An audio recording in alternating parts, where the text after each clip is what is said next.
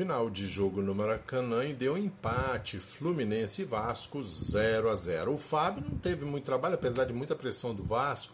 Nota 6 para o Fábio. O Guga muito mal pela direita, perdendo bolas infantis, perigosas até nota 3. Thiago Santos vinha fazendo uma boa partida na cobertura né, dos buracos da defesa do Fluminense, mas foi expulso. Nota 6 para o Thiago Santos. Felipe Melo também não teve bem, muitas falhas no primeiro tempo, nota 4. Marcelo mais ou menos no primeiro tempo, melhorou quando foi para o meio, nota 6 para ele. O André e o Martinelli fizeram uma boa, fecharam bem o meio de campo do Fluminense. Depois o André foi para a zaga, ficou um pouco mais difícil porque o Lima não cobria.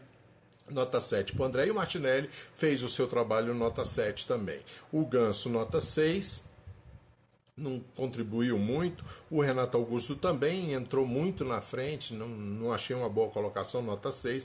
O Ares correu pelo campo todo, nota 7. O Cano não teve nenhuma oportunidade de chutar a gol, nota 5. Diogo Barbosa entrou bem na cobertura pelo lado esquerdo, nota 5. Antônio Carlos entrou para substituir o Thiago Santos, nota 5.